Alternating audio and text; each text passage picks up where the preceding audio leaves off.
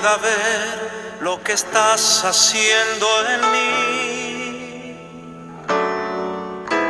Úngeme, úngeme,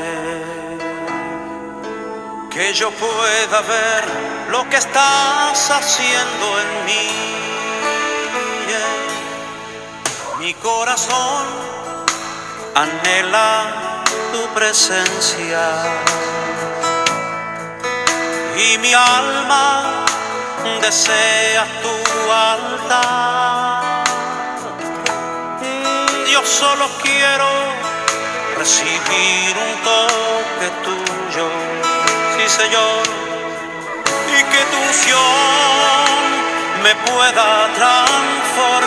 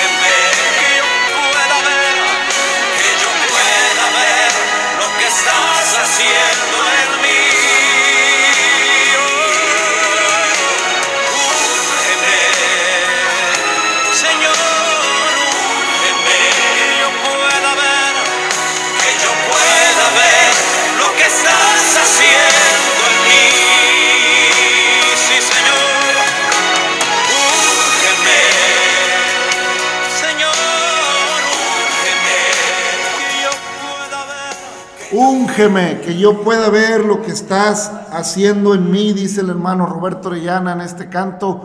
Bienvenida, bienvenido amigo, amiga, paz de Cristo, familia, un placer retomar este podcast, pues de unos días de eh, ausencia por cuestiones de las vacaciones y todo ese asunto, pero gloria a Dios que estamos retomando este este podcast, este espacio que Dios nos concede con todo nuestro corazón, con todo nuestro cariño por la palabra y porque usted reciba, eh, pues de alguna manera, un, un mensaje que es nuestro propósito, colaborar en la obra del Señor, colaborar en Cristo a fin de que usted reciba, eh, pues desde una posición, como lo hemos dicho en otras ocasiones, eh, humilde, pues lo que Dios nos pone en nuestro corazón de dar de gracia, lo que de gracia recibimos en cuanto a la palabra. Canto de mi hermano dice, úngeme, que yo pueda ver lo que estás haciendo en mí, que mi alma pueda sentir que está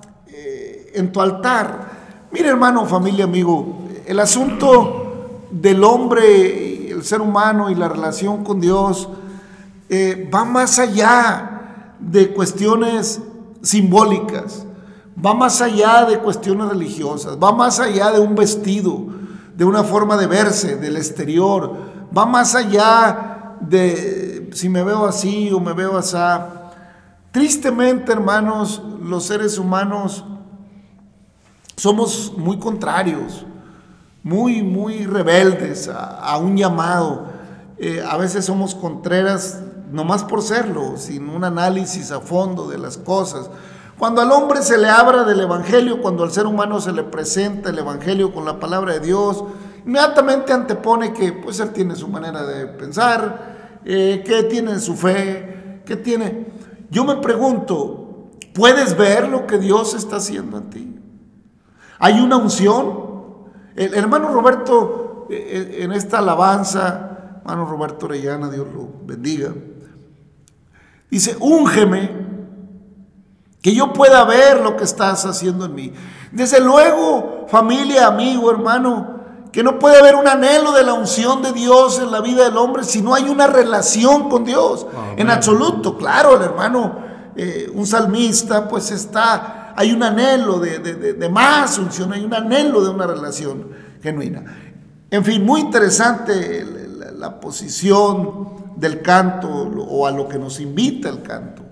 Bienvenida, bienvenido. Gracias. Si usted está pasando por este podcast, no nos conoce, nunca ha descargado, pues ya son más de 300 episodios. Usted puede eh, irlos descargando. Hemos venido caminando en la palabra de Dios desde Génesis y ahora ya vamos en el libro de Josué y bueno, haciendo ahí, eh, intercalando algunos comentarios que nos da el Señor a través de, de su palabra. Entonces, eh, pues anhelamos ser útiles a la obra del Señor, ha iniciado un nuevo año. Miren, siempre que se inicia un nuevo año hay, hay propósitos, se renuevan propósitos, se renuevan anhelos, metas, pero ¿sabe qué? Delante de Dios el propósito es el mismo, que todos los hombres procedamos al arrepentimiento. Delante de Dios, Dios tiene un punto de partida y un punto final en, en la historia de la humanidad. Entre ese punto de partida en el cual Dios hizo al hombre a semejanza de Él, lo creó y lo puso eh, eh, en dominio de toda su creación. Bueno, sabemos lo que pasó, ah, más allá de que queramos, queramos creer esa historia preciosa del Génesis, la queramos tomar eh, literal o no la queramos tomar. Perdón, un día, un día Dios decidió establecer al hombre en la tierra y le dio estatutos y le, dio, pues, en un principio un código, una, pues sí, un, un único mandamiento, un único mandamiento. Todo puedes hacer, todo puedes comer, de todo puedes, más del árbol de la ciencia del bien, hermano. No lo hagas, no comas de eso, porque vas a morir. Y bueno, ya sabemos que nos ha costado trabajo a los seres humanos entender a veces lo que realmente nos conviene y lo que no nos conviene. Empieza a crecer el ser humano y, lo, y quiere crecer y quiere tener cierta edad para andar en los placeres eh, de la carne. O sea, ese es su pensamiento. Para poder hacer aquello que la edad limita. La edad prohíbe eh, o la ley establece que con menos de 18 o con menos de 21 años, pues no puedes hacer esto y esto. Y no es porque a alguien se le haya ocurrido, no, establece una edad. Es porque el cuerpo humano va a recibir un, un ataque a, a su vida cuando el hombre empieza a hacer eso. Y el cuerpo de un niño es más vulnerable, el cuerpo de una niña es más vulnerable, es más débil ante el ataque de agentes externos. Y se calcula, y también la mente humana, lógico, eh, no va a percibir de la misma manera. Aún así, hermanos, pues sabemos que el alcohol causa millones de muertes y hasta hace pocos años el que más muerte causaba en los seres humanos, no sé si superado ya por las drogas o por las distracciones del celular, en fin. Eh, no sé, hermano. Lo único que sé es que el ser humano a veces quiere crecer para poder hacer aquello que va a atentar contra su vida. Qué, ironía. Que, aparentemente quiere crecer para vivir la vida, pero resulta que crece para morir la vida. Oiga, qué, qué contradicción, qué ironía. Y sin embargo Dios nos busca para darnos vida y vida en abundancia. El Señor nos llama para, para darnos una vida nueva, para levantarnos de, la muerte en la que nos encuentra espiritual, en la que estamos eh, a causa precisamente de los deleites temporales del pecado y en ello estamos muertos. Porque por cuanto todos pecamos, todos estamos destituidos de la gloria de Dios, según el apóstol Pablo a los romanos. Porque la paga del pecado es muerte, pero el regalo de Dios es vida eterna en Cristo Jesús. ¿Qué, qué ironía, hermanos? El ser humano quiere crecer para poder hacer aquello, lo otro, que atenta precisamente contra su vida. Yo es raro escuchar, no digo que no lo haya, pero es raro escuchar a las personas que quieren crecer para, pues para conocer, para andar, para, para disfrutar el aire, para disfrutar la interacción humana en un sentido natural, en un sentido sano. Es raro oír eso, hermano. Es raro. ¿Eh? Incluso cuando al ser humano le dan su identidad, identidad de, de mayoría de edad, lo primero que hace a veces es ir a hacer una especie de celebración con todo aquello que va a afectar su vida. Incluso puede ser su última celebración. Muchos jóvenes mueren en esas celebraciones porque se embriagan y nunca han sabido manejar eso. Hermanos, la paga del pecado es muerte. El regalo de Dios es vida eterna en Cristo Jesús. ¿Para qué queremos ser adultos, hermanos? ¿Para qué queremos una vida nueva? para despilfarrarla en nuestros deleites o para buscar la unción del Altísimo o para buscar la presencia de Dios, como lo quieras llamar.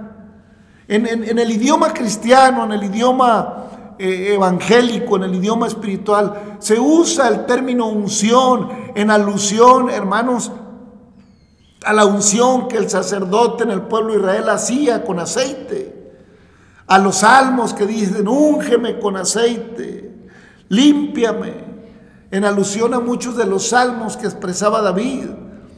¿Por qué? Porque la unción, hermanos, es sinónimo del derramamiento del Espíritu Santo sobre nuestras vidas.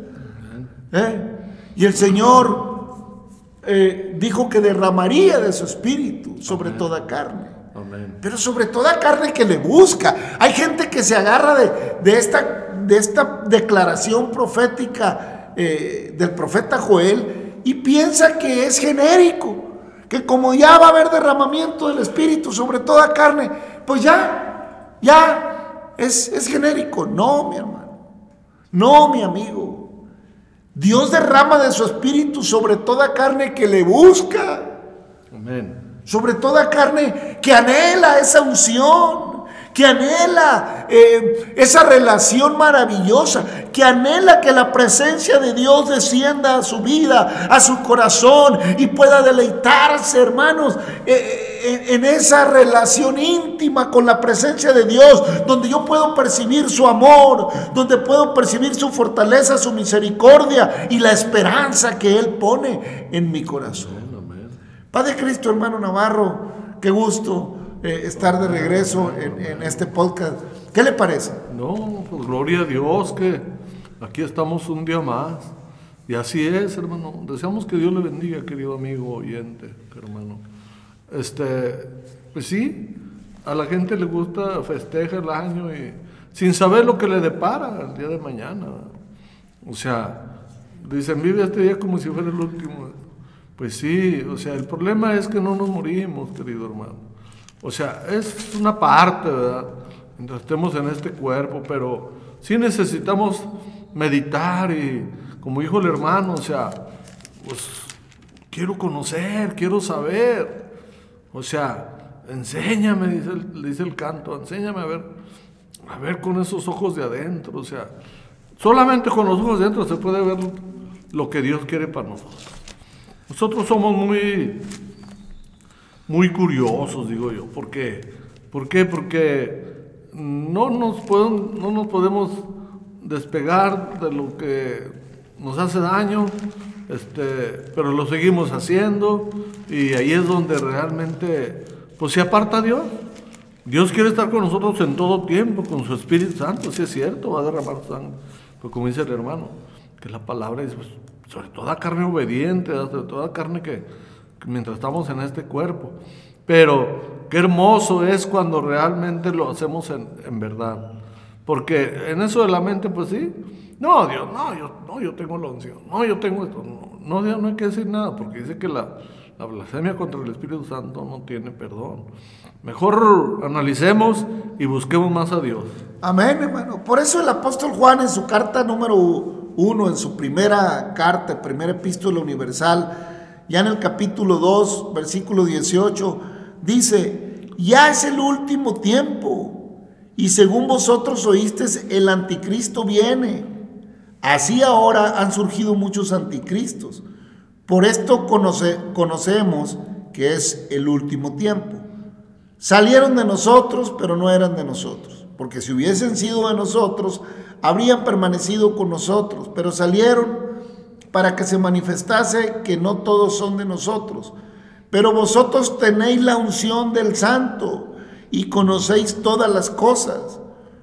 No os he escrito como si ignoráis, ignoraseis la verdad sino porque la conocéis y porque ninguna mentira procede de la verdad. ¿Quién es el mentiroso sino el que niega que Jesús es el Cristo? Este es anticristo, el que niega al Padre y al Hijo. Todo aquel que niega al Hijo tampoco tiene al Padre, y el que confiesa al Hijo tiene también al Padre. Lo que habéis oído desde el principio permanezca en vosotros. Si lo que habéis oído desde el principio permanece en vosotros, también vosotros permaneceréis en el Hijo y en el Padre. Y esta es la promesa que Él nos hizo, la vida eterna. Os he escrito esto sobre los que os engañan, pero la unción que vosotros recibiste de Él permanece en vosotros y no tenéis necesidad de que nadie os enseñe, así como la unción misma os enseña todas las cosas y es verdadera y no es mentira, según ella según ella os ha enseñado, permanecer en Él. Ahora, hijitos, permaneced en Él para que cuando se manifieste tengamos confianza, para que a su venida no nos alejemos de Él avergonzados. Si sabéis que Él es justo, sabed también que todo el que hace justicia es nacido de Él. Esta es la palabra preciosa, hermanos, de Dios. El apóstol Juan recomienda que permanezcas, que, que si has creído en Dios, pues tienes que tener la unción de Dios. Y la unción de Dios es su espíritu. Y su espíritu no es de confusión, sino de poder y de dominio propio, que te guía en justicia, que te guía a andar en la verdad. El poder y la unción de Dios es para entender al que es verdadero. Y estamos en el verdadero, en su Hijo Jesucristo, dice el propio apóstol, este es el verdadero Dios y la vida eterna. Entonces, hermano, amigo, si tú eh, presumes, eh, te lo digo sin ánimo de ofender, en el buen sentido, si tú presumes de una relación con Dios, si tú aseguras tener una relación con Dios, pero no hay en ti un, un anhelo de vivir en el agrado de vivir en la presencia del Señor, en una vida de santidad. Y discúlpeme esta palabra que tampoco, que ya muy poco quieren usar hasta en las iglesias cristianas. No quieren hablar de santidad. Pero santidad, hermanos, es inherente a la unción. Si yo pretendo la unción de Dios, tengo que vivir en santidad. O sea, santidad no es una imagen, hermanos, sino una condición. No imagine usted santidad como, como de cierto vestido, como alguien vestido de ciertas ropas o como alguien con un aro. De, no imagine santidad como están pintados los cuadros de los ángeles o, o de la última cena con, con aros de luz encima. No imagine la santidad de esa manera. La santidad es una condición. La santidad es una condición a la que se llega por andar a la luz de la palabra, por haber creído al Evangelio, por haber creído la palabra, por haber creído al llamado de aquel que nos llamó de las tinieblas a su luz admirable. Se llega a andar en santidad. Santidad es cuando me aparto del alcohol, si, si, era un borracho o un bebedor. Eh, ocasional o continuo de fin de, cada fin de semana. Santidad es mi aparto de andar pecando en el adulterio o en la fornicación, teniendo relaciones con diferentes personas aquí y allá.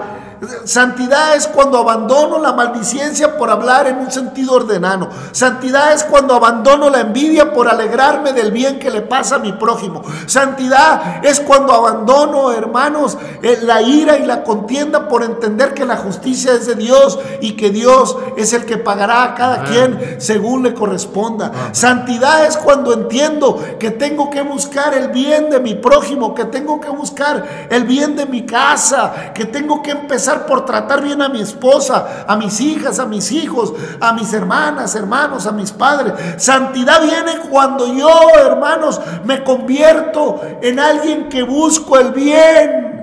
Seguir la paz con todos y la santidad sin la cual nadie mirará al Señor.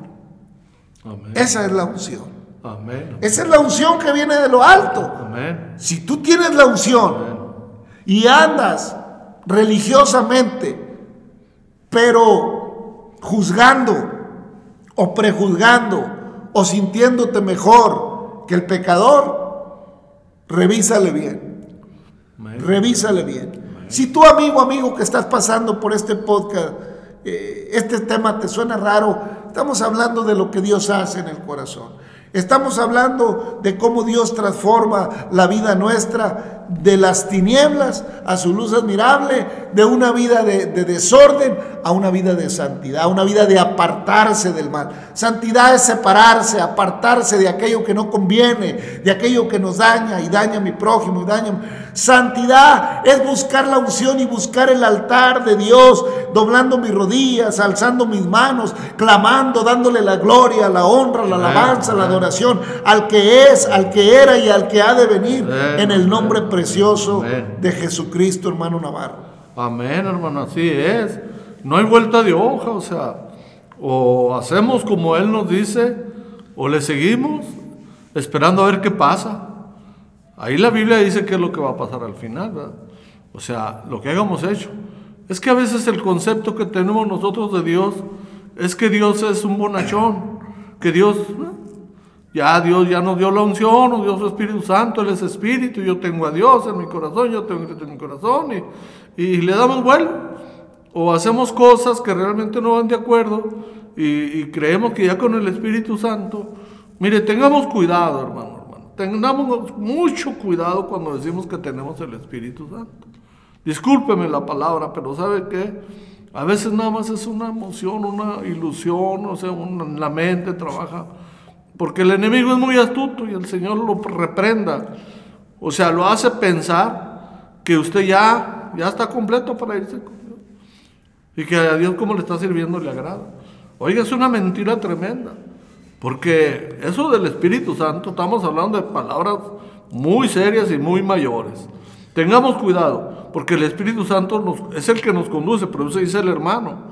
Si usted anda haciendo cosas que no van de acuerdo, porque el Espíritu Santo dice que nos conduce a toda verdad y a toda justicia. Pero si andamos siendo diferente o contrario, pues entonces no es el Espíritu Santo. Amén, hermano. Amén, hermano. Está muy claro, hermano. Amigo, eh, que estás eh, aún lejos de una relación eh, más cercana con el Señor, ven a Él, ven a Él. la unción de Dios, mi amigo, mi hermano, es permitir que Dios haga en nosotros lo que es agradable delante de Él, es abandonar aquellas prácticas que al primero que le hacen mal es a mí, a mi interior, a mi corazón y después a los que nos rodean. Ven a Cristo pronto. El mundo va a seguir en, un desenfreno. El mundo no va a parar y el mundo va a negar la eficacia de la fe. El mundo va a negar y va a revolver peras con manzanas y, va a revolver el café como lo revuelve con este. Con... Pero el café, hermanos, original, pues es el café negro, el café que se toma. Así es la palabra no adulterada, hermano, como un buen café. ¿Eh? Hermanos, eh, no, que, no que asimile la palabra al café, Dios me libre, la palabra es, es, vida, hermanos. La palabra quita toda la sed, la palabra sacia el hambre, la palabra, eh, hermano, es, es maravillosa. Eh, es la que nos da vida y vida en abundancia. Eh, hermanos, Josué eh, en, su proyecto de vida supo ser obediente. Tomó un liderazgo que le heredó Moisés y supo llevarlo en una obediencia en una santidad, apartado de, las costumbres que tenían los pueblos paganos que iban conquistando. Evitó mezclarse en lo más posible. Josué fue eh, desde joven obediente, anhelaba él estar en la presencia de Dios como lo estaba Moisés. Lo anhelaba y seguía a Moisés para todos lados porque decía, Moisés tiene algo de lo que yo quiero. y le fue le fue contado por Dios porque le, dijo, tú, tú vas a, heredar el liderazgo. Tú vas a meter a este pueblo y le vas a repartir la tierra. Solo que pues el tiempo no le alcanzó a Josué, sin embargo, ya en el capítulo 13 del mismo libro de Josué sigue diciendo, siendo Josué ya viejo, entrado en años, Jehová le dijo, tú eres ya viejo, de edad avanzada, y queda aún mucha tierra por poseer. Esta es la tierra que queda. Todos los territorios de los filisteos y todos los eh, gesureos, desde Sigor, que está en el oriente de Egipto, hasta el límite de Cron al norte, que se considera de los cananeos, de los cinco eh, príncipes de los filisteos, el Gaseo, el Asdodeo, el Escaloneo, el Geteo, el Ecroneo, también el Ecroneo, Ecroneo, también los Abeos, al sur toda la tierra de los cananeos y Meahara, eh, que, que, es de los Sidonios, hasta Afec, hasta los límites del Amorreo, la tierra de los Giblitas o Giblitas y todo el Líbano hacia donde sale el sol, desde Baal Gad al pie del monte Hermón hasta la entrada de Amad, todos los que habitan en las montañas desde el Líbano hasta Mirefotmaín y todos los sidonios y todos los sidonios. Yo los exterminaré delante de los hijos de Israel. Solamente repartirás tú por suerte el país a los israelitas por heredad, como te he mandado. Reparte pues ahora esta tierra en heredad a las nueve tribus y a la media tribu de Manasés, porque los rubenitas y los gaditas y la otra mitad de Manasés recibieron ya su heredad, la cual les dio Moisés al otro lado del Jordán, al oriente, según se le dio Moisés, siervo de Jehová. Desde Aroer, que está a la orilla del arroyo de Amón, y la ciudad que está en medio del valle y toda la llanura de Medeba hasta Dibón, todas las ciudades de Seón, rey de los amorreos, el cual reinó en Esbón hasta los límites de los hijos de Amón, y Galaad y los territorios de los eh, y los Maacateos y todo el monte Hermón y toda la tierra de Basán hasta Salca. Todo el reino de Ocre en Basán, el cual reinó en, Astarot y en Edrei, el cual, el cual había, había quedado del resto de los refaitas, pues Moisés los derrotó y los echó. Mas los, los gesureos y a los macateos no los echaron los hijos de Israel, sino que Jesús y Maca habitaron entre los israelitas hasta hoy. Pero a la tribu de Leví no dio heredad. Los sacrificios de Jehová, Dios de Israel, son su heredad como él les había dicho. Dio pues Moisés a la tribu de los hijos de Rubén conforme a sus familias. Y fue el territorio de ellos desde Aroer, que está en la orilla del arroyo de Armón, y la ciudad que está en medio del valle y toda la llanura hasta Medeba. Esbón, con todas sus ciudades que están en la llanura de Dibón, Bamot Baal, Bet Baal Meón, Jaasa, Kademot, Mefaat, Kiriataim, Sibna, Saret Sahar en el monte del valle, Bet Peor, las laderas de Pisga, Bet Jesikmot, todas las ciudades de la llanura y todo el reino de Seón, rey de los amorreos, eh, que reinó en Esbón, el cual derrotó Moisés y a los príncipes de Madián, Evi, Requem, Sur, Ur y Reba, príncipes de Seón que habitaban en aquella tierra. También mataron a espada a los hijos de Israel, los hijos de Israel, a Balaam, el adivino, hijo de Beor, entre los demás que mataron y, el Jordán fue el límite del territorio de los hijos de Rubén. Esta fue la heredad de los hijos de Rubén conforme a sus familias. Estas ciudades son sus aldeas. Dio asimismo Moisés a la tribu de Gad, a los hijos de Gad, conforme a sus familias. El territorio de ellos fue Jazer y todas las ciudades de Galaad y la mitad de la tierra de los hijos de Amón, hasta Roer, que está enfrente a Rabá y desde Esbón hasta hasta Ramán Mispa y de Betonim y desde Mahanaim hasta el límite de Debir. Y en el valle de Bet Aram, Bet Nimbra, Sucot y Sufón, resto del reino de Seón, rey de los de Esbón, el Jordán y su límite hasta el extremo del mar de Cineret, al otro lado del Jordán, al oriente. Esta es la heredad de los hijos de Gad por sus familias, estas ciudades con sus aldeas. También dio Moisés heredad a la media tribu de Manasés y fue para la media tribu de los hijos de Manasés conforme a sus familias. El territorio de ellos fue desde Mahanaim, todo Basán, todo el reino de Og, rey de Basán, y todas las aldeas de Jair que están en Basán, 60 poblaciones, y la mitad de Galaad y Astarot y Edrei y ciudades del reino de Og de Basán, de Og en Basán, para los hijos de Maquir, hijo de Manasés, para la mitad de los hijos de Maquir, conforme a sus familias. Esto es lo que Moisés repartió en heredad en los llanos de Moab, al otro lado del Jordán, de Jericó, al oriente. Mas la tribu de Leví no dio Moisés heredad. Jehová Dios de Israel es la heredad de ellos, como les había dicho. Y ahí termina el capítulo 13 de Josué. Y empieza diciéndole Dios a Josué, tú eres ya viejo, de edad avanzada, y queda mucha tierra por poseer. Esta es la tierra que queda. Y le empieza a mencionar todos los territorios. Ciertamente, hermanos, familia, amigo que estás pasando por aquí, Dios le dio grandes territorios, abarcaba mucho. Israel nunca alcanzó a poseer realmente todas esas tierras. Nunca alcanzó porque los liderazgos fallaron. Una vez que pasó Josué, que fue el gran líder que entregó lo más que pudo, y esta parte que le dice Dios le entregarás por suerte, pero tú eres ya viejo. ¿Cómo nos cuesta trabajo, hermano Navarro, entender el tiempo de nuestra existencia?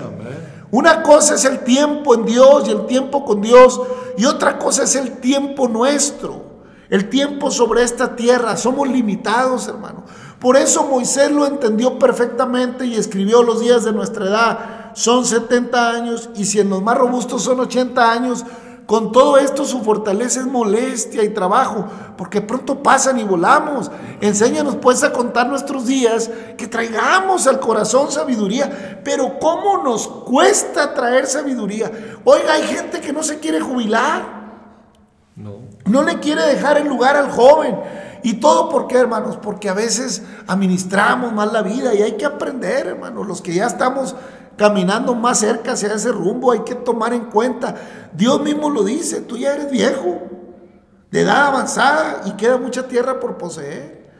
Hermanos, es que el tiempo nos da plaza y el tiempo nos desplaza. Hay que entender los tiempos. A mí me da mucha tristeza, hermanos, cuando yo veo hermanos que Dios les concedió, o hombres o mujeres que Dios les concedió cumplir un tiempo laborando y, lograron esa maravilla de la jubilación todavía con buena fuerza, y están lamentando porque van a dejar de trabajar, porque piensan que qué van a hacer.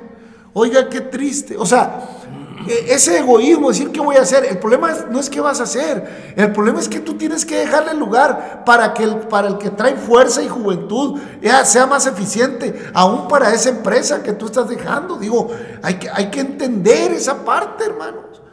Y hay hermanos, tristemente, que se jubilan de ver esta y nunca sale su corazón de allá, como Israel que nunca dejó Egipto Anduvieron divagando en su corazón 40 años y no conocieron los caminos del Señor.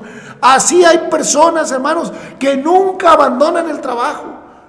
Le, nunca le dedicaron tiempo a la familia porque estaban trabajando y se jubilan y le pueden dedicar tiempo a algo. Ahora los nietos, ah, no, siguen añorando estar metidos en las, en las funciones. O sea, se vuelve su Dios el trabajo. Se vuelve su Dios la fábrica, se vuelve su Dios el negocio, se vuelve su Dios. Oiga, que tienen esa bendición de que no tiene necesidad de seguirle, que ya está realizado el trabajo. No, le quieren seguir y ya eh, empiezan en un declive de la vida porque no saben qué hacer con el tiempo. Cuando oíamos el canto que decía, úngeme, úngeme Méteme en tu altar a doblar mis rodillas. Oiga, tan hermoso que es tener tiempo para meditar en la palabra. Tan hermoso que es sentarse a hablar la palabra de Dios. Y si quiere discutir un poquito con aquellos que piensan diferente. A dirimir, a inquirir, para crecer en el conocimiento del que es verdadero. Y estamos en el verdadero, ya lo dijimos y lo dijo el apóstol. En Jesucristo, su Hijo. Este es el verdadero Dios, la vida eterna. Qué maravilla, hermano, cuando Dios le declara a Josué, tú eres ya viejo, de edad avanzada y queda mucha tierra por poseer. Hermano, no perdamos el tiempo. Cuidado con perder el tiempo. A lo mejor Josué no aprovechó, yo no sé, estoy diciendo. No, Josué pues hizo lo que pudo, creo yo, lo que, se, lo que le alcanzaron sus fuerzas, porque también cuando entró, pues ya, ya estaba, ya tenía algunos años, o lo que Dios le dio fortaleza para repartir todavía. Hermano, pero qué maravilla es cuando entiendo los tiempos de Dios. Qué maravilla es cuando sé entender que van pasando los ciclos.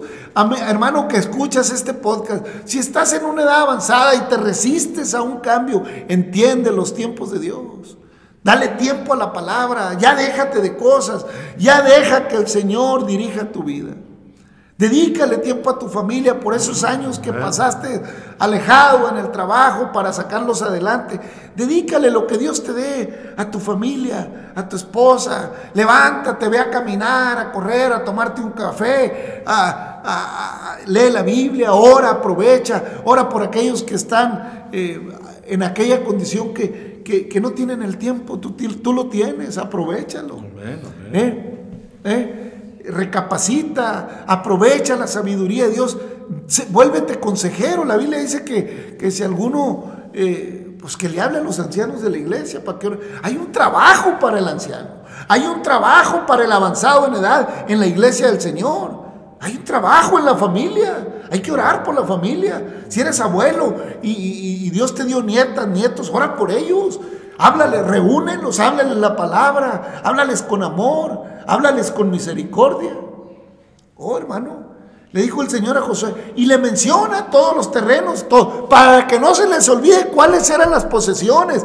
Le cita el Señor lo que repartió Moisés, lo que falta por repartir. Y aún con todo eso, hermano, nunca pudo Israel hasta la fecha tomar posesión de lo que Dios le dio, porque no pudieron mantener su corazón en santidad. No pudieron mantener su vida en una santidad a Dios, o sea, en una fidelidad. Se involucraron en tantas cosas que se olvidaron de Dios, que se olvidaron de la fuente, que se olvidaron eh, de, de aquel hermano que nos da vida y vida en abundancia. No nos olvidemos, hermanos, de dónde somos y a dónde vamos. ¿Qué le parece, hermano Navarro? Amén, hermano, así es. O sea, bueno, pues al hombre le gusta complicársela, pero pues las cosas de Dios no tienen vuelta de hoja. O sea, al menos uno ya lo comprobó. Sí, a veces salíamos de un problema, pero entramos a otro. Pero bendito sea Dios que con su Espíritu Santo vamos. El Espíritu Santo es el que nos guía. Mire, podrá usted estudiar mil cosas, mil, teorías, no sé. Podrá ser, a lo mejor se sentirá usted el más sabio. Pero si no lo está guiando el Espíritu Santo, está errado. Amén, hermano. Amén. El Espíritu Santo, hermanos, la unción de Dios es el Espíritu Santo y lo necesitamos. Señor dice, el salmista dice, clama a mí y yo te responderé, te enseñaré cosas grandes. Hermanos, clamemos al Señor, familia, amigo. Si tú no tienes una relación con Dios, yo te invito a buscar al Señor. Yo te invito a venir, como dice el hermano Marino en algún canto. Yo te invito a que establezcas una relación con Dios a través de su palabra. Y busques un templo para adorarlo, para darle la gloria. No hay iglesia o templo perfecto en un sentido terrenal. Porque todos estamos en un proceso, hermanos. En un proceso de evolución para estar listos para el día de su venida. ¿Eh? Cuidado, no se nos vaya a acabar el tiempo, hermanos. Y nunca acabemos por entender el amor de Dios. Cuidado, mi amigo, no se te vaya a acabar el tiempo. Y nunca acabemos por entender cuánto nos ama el Señor. Así como a Israel le pidió que tomara todas las tierras, Israel nunca pudo tomarlas. Así a ti y a mí, en un sentido espiritual, el Señor nos pide que tomemos las bendiciones que tiene para nosotros. Así nos pide que nos arrepintamos y, nos sentemos a la mesa y tomemos todo aquello que Dios tiene para darnos, más que lo que nosotros tengamos que pedirle. Tomemos las bendiciones, tomemos lo que Dios quiere darnos a través de su palabra, a través de su misericordia, de su amor, pero sobre todo, hermanos, abracemos la esperanza que Él nos da de morar un día con Él el Señor un día le cumplirá a Israel lo que le prometió. Israel tomará posesión por fin un día de todo, pero también será el final de los tiempos. Ya será para que Dios cumpla, porque Él siempre cumple lo que promete. Será el final de los tiempos. Por ahora te invitamos, toma lo que Dios te da. No desprecies lo que Dios te da. A Josué se le dijo, ya eres viejo, ya reparte por suerte estas partes, y no ha repartido. Y aún, hermanos, está eh, quedó en, un, suspenso esa, tomar esa posesión para Israel.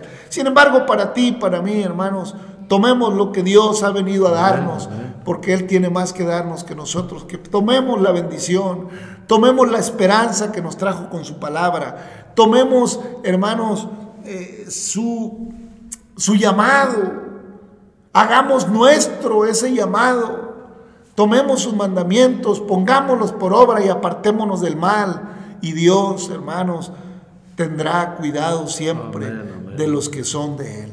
Deseemos que Dios le abrace, le bendiga, llene su vida. Padre, te damos gracias, por tu palabra, por este tiempo, pues entrando en ella, Señor, tratando de comprender, de crecer. Bendice a nuestras amigas, amigos, hermanas, hermanos, a tu pueblo de Israel, a tu iglesia, pastores, misioneros, evangelistas, a todos, Señor. Ten misericordia de la humanidad. Permítenos entender los tiempos y permítenos crecer y buscar esa unción preciosa de tu presencia, de tu Espíritu Santo, en el nombre glorioso de Jesucristo.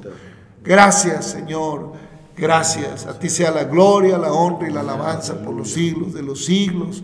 Amén. Familia, amigo, gracias por descargar este podcast, gracias por pasar por aquí. Dios le abrace, Dios le bendiga, Dios le conceda entender un día el propósito que Él tiene para su vida y que la unción de Él abrace toda su vida y toda su casa y alcance usted a disfrutar lo que Dios tiene para usted. Si usted ya se jubiló, entienda que el tiempo ha cumplido. Tome la otra faceta de su vida y disfrútela. No viva del pasado, sino ponga su vista hacia el frente. No mire hacia atrás, porque el, Hijo de Dios no puede estar mirando hacia atrás porque va a echar mal el surco. El que tome el arado y mira para atrás no es digno de mí, dice el Señor. Hay que mirar hacia el frente, hacia el blanco supremo. Él viene pronto, hermanos. Dios le bendiga, Dios le abrace. Hasta mañana.